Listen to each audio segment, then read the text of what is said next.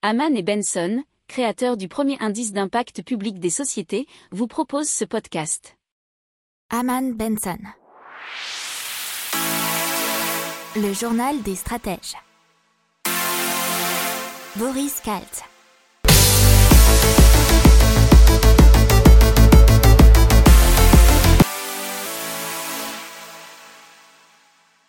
Allez, maintenant on passe à Neptech. Ce sont des bateaux à énergie propre qui seront utilisés pour les JO de 2024. Neptech développe des catamarans à propulsion électrique et hydrogène destinés à des opérateurs de transport de passagers privés, publics et des professionnels du tourisme ainsi qu'à des sociétés de fret. Alors ils sont basés au Technopole de l'Arbois à Aix-en-Provence. Alors il y a quatre formes de navettes différentes, les NEP Shuttle, NEP Ferry, NEP River pour transporter des passagers et le NEP Cargo pour les marchandises. Elles pourront transporter 150 passagers ou 20 tonnes de marchandises.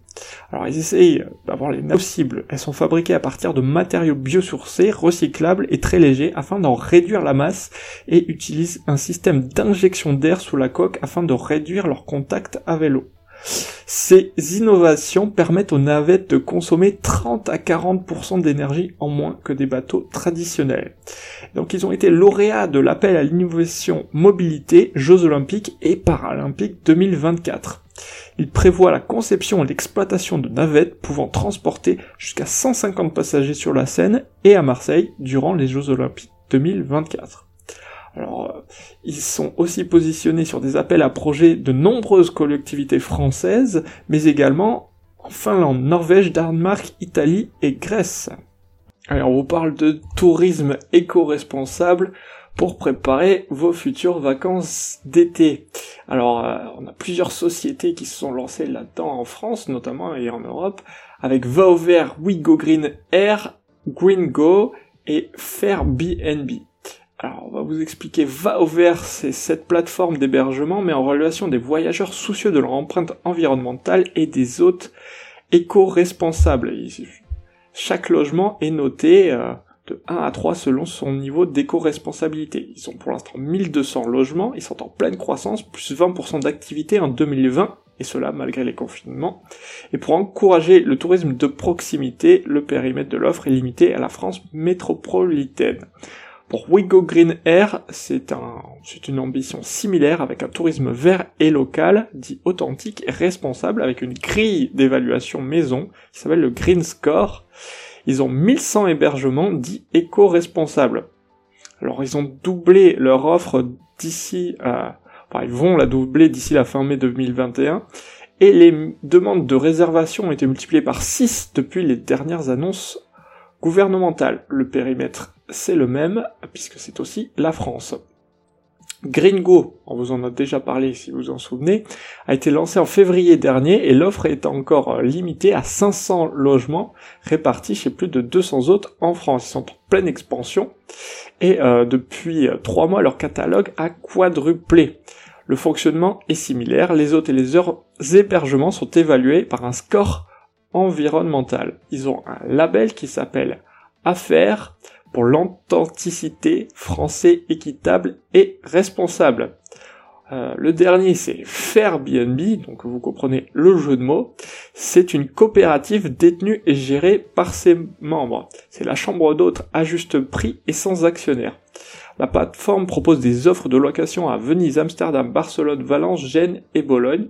Il privilégie les hôtes qui ne proposent qu'une seule propriété sur le marché du tourisme pour que celui-ci soit plus durable. Alors le site prend une commission de 15% sur le tarif brut de la location, mais n'en garde que 50%. L'autre moitié est investie dans des projets communautaires locaux et donc la pollution mondiale au plastique, et donc seulement 20 entreprises qui sont responsables de plus de la moitié des déchets plastiques, selon le Plastic Waste Makers Index.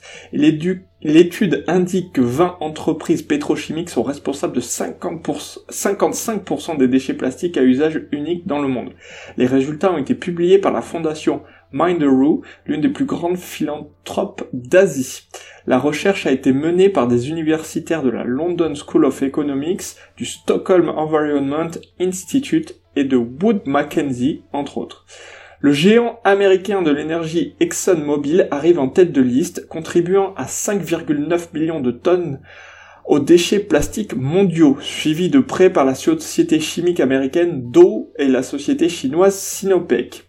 Alors, une liste plus longue de 100 entreprises est à l'origine de 90% de la production mondiale de plastique à usage unique. Il faut savoir que 60% du financement commercial, euh, qui finance bien entendu les déchets plastiques, provient de seulement 20 banques mondiales.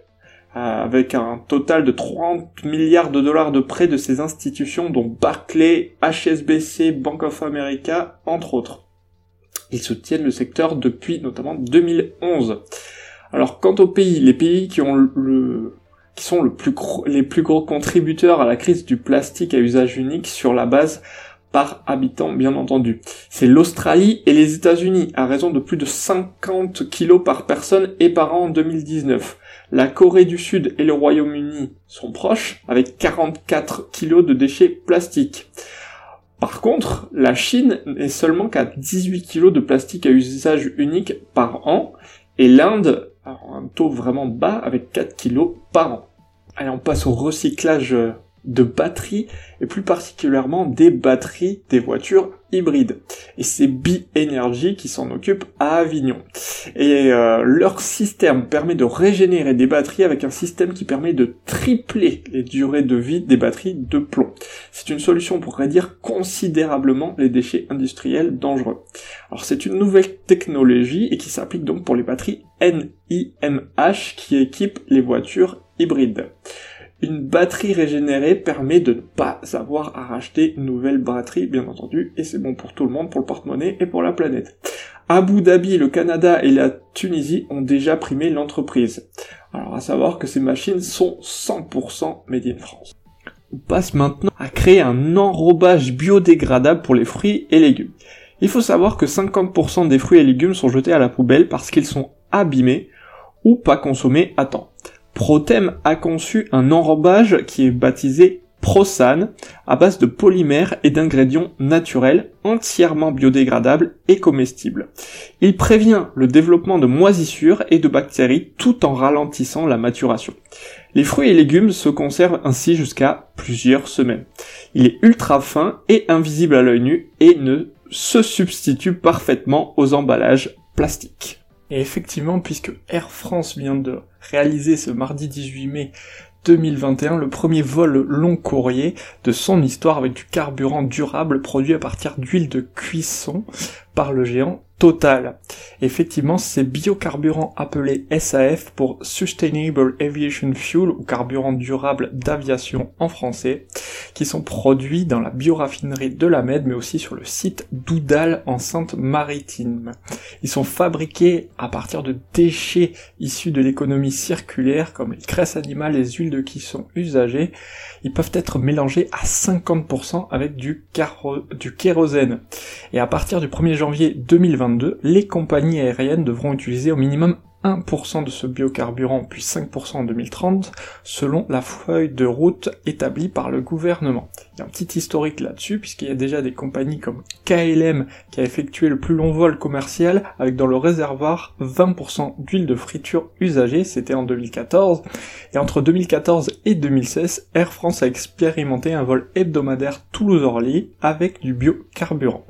Depuis juin 2020, tous les vols au départ de San Francisco aux États-Unis utilisent de biocarburants produits avec des déchets d'huile et de graisse, et cela toujours fait par Air France. On parle maintenant de Tapera, qui est une euh, start-up zambienne qui produit avec succès du biocarburant issu de déchets oléagineux transformés en matière première. Les huiles sont collectées auprès des hôtels et des restaurants, mais aussi des grossistes qui ne savent que faire leur stock d'huile alimentaire périmée. Celle-ci était jusqu'à présent détruite, voire rejetée dans la nature sans autre forme de traitement, et elle trouve ainsi une seconde vie utile. Moins de 10 ans après sa création, plus de 300 000 litres de biodiesel ont déjà été produits à partir d'huile alimentaire usagée, et il faut savoir qu'ils sont moins chers que le gasoil classique.